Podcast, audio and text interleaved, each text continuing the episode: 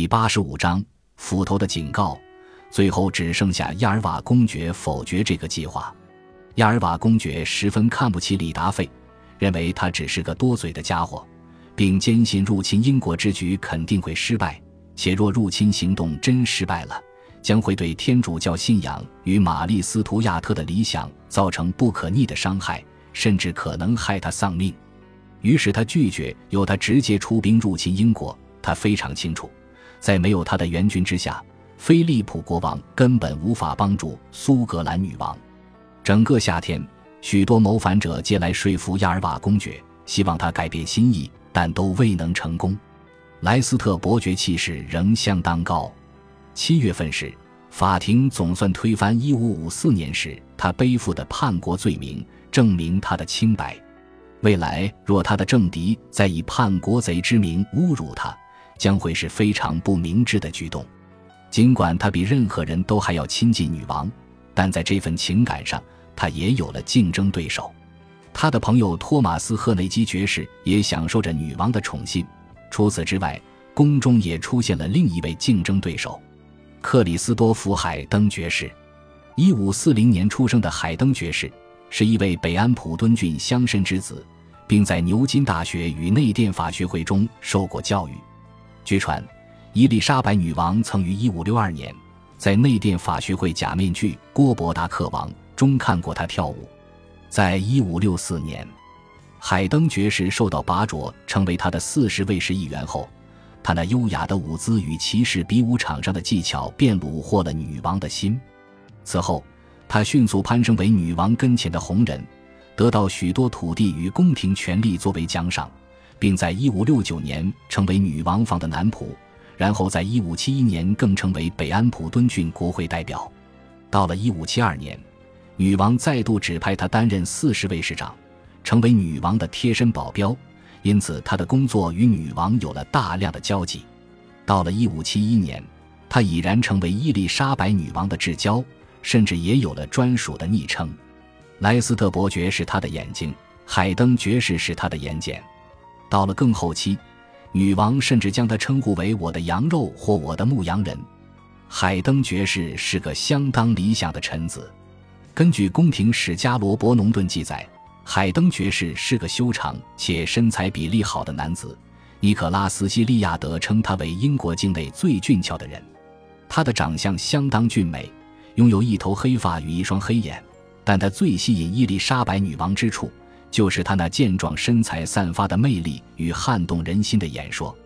每当他写信，就仿佛恋人絮语般，有时甚至会在信末加上个双关语：“别了，我最亲爱的女孩，全心全意永远属于你，你最快乐的奴隶言简敬上。”一次在两人两天未见之下，海登爵士便写信给女王：“比起与你分开一天，我再也不会以为选择死亡或地狱是个大错误。”我失去了生命的意义，当我感到失落，就更觉离你遥远。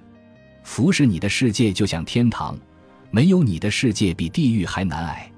愿神能让我多陪你一个小时。我的脑中充满千丝万缕，我感到十分惊奇。请等着我，我最亲爱的可爱的女孩。对你的热情淹没了我，言语再无法形容。爱我，而我也爱着你。永生永世，海登爵士用花言巧语和各种稀世珍宝来奉承女王陛下，用他的双眼传达对女王的爱意。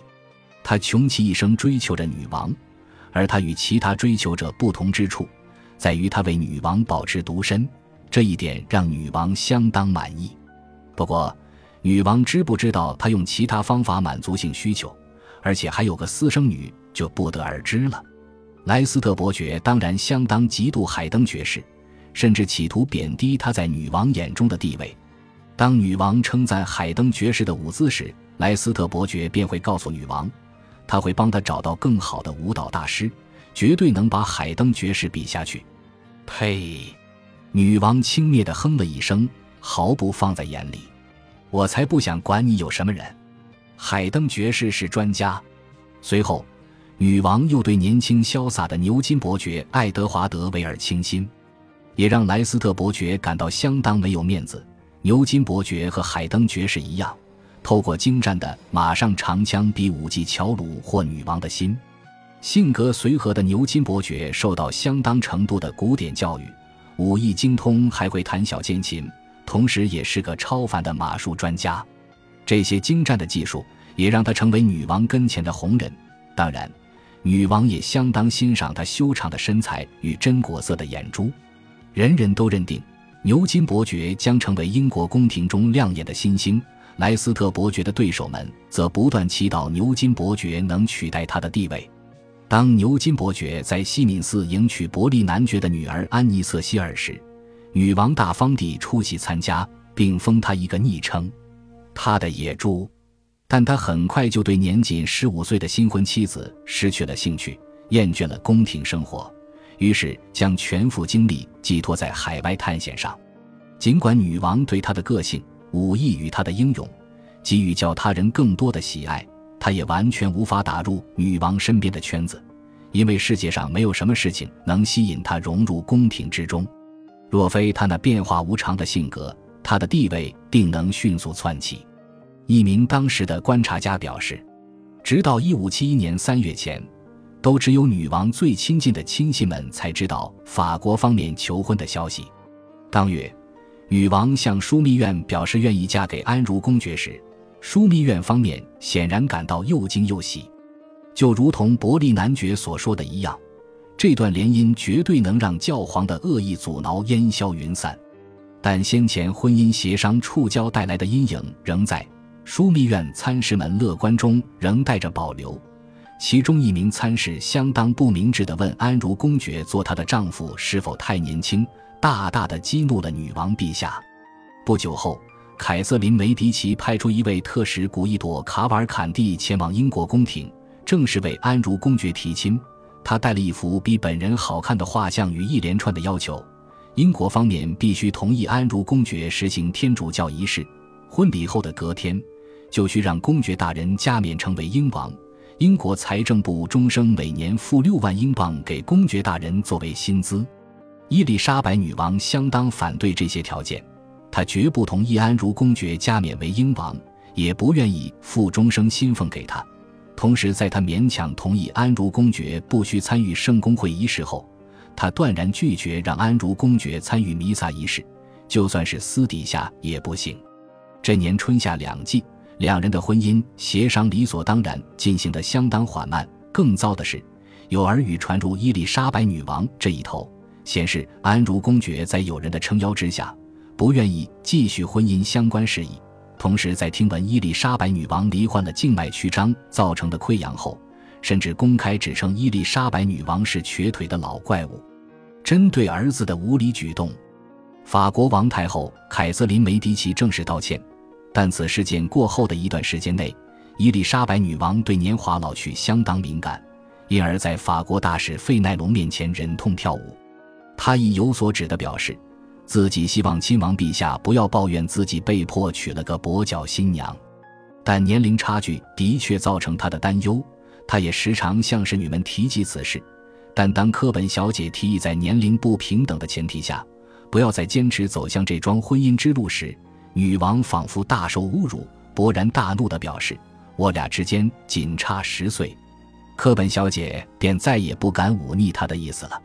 安茹公爵不情愿的态度惹恼了伊丽莎白女王，因此他为婚姻协商加上了更多难题，甚至一度提出返还加莱港作为协商成功的条件。伯利男爵警告沃尔辛厄姆爵士，女王似乎故意坚持许多法国绝不会答应的条件。在欧洲方面，许多外交圈人士也都感到相当困惑。西班牙方面则普遍认定，伊丽莎白女王绝不会真的成婚。她只是假装对这桩婚姻感兴趣，以得到法国方面的支持。她对嫁给安茹公爵的意愿不会比我多。斐利公爵断言。六月七日，驻巴黎的威尼斯大使回报，许多法国宫廷人士都坚信婚姻协商将成。然而，安茹公爵依然坚持，绝对不为任何人改变信仰。到了七月份，沃尔辛厄姆爵士显得意志十分消沉。伯利男爵知道公众意见倾向支持这段联姻，于是说服伊丽莎白女王，至少同意让安茹公爵私下参与弥撒仪式。但他表示自己的道德观不容许任何天主教仪式出现在英国境内。他继续毫无诚意地表示，他不知道为什么安茹公爵在不伤害道德良知的前提下无法加入英国圣公会。伯利男爵于是对伊丽莎白女王的态度感到绝望。与法国贵族结婚，可能是保护他与英国对抗教皇与西班牙恶意唯一的方法，但他似乎正竭尽所能地破坏协商成果。但沃尔辛厄姆爵士与莱斯特伯爵却认为，安茹公爵只是假装对天主教热情，事实却不然。同时也认为，时间一长，法国方面就会让步，女王就占有绝对优势。莱斯特伯爵的背信弃义。让伯利男爵十分失望，认定莱斯特伯爵根本就是私心想与女王结婚。当然，他的确秘密向法方建议，针对弥撒仪式一事，千万不要让步。感谢您的收听，喜欢别忘了订阅加关注，主页有更多精彩内容。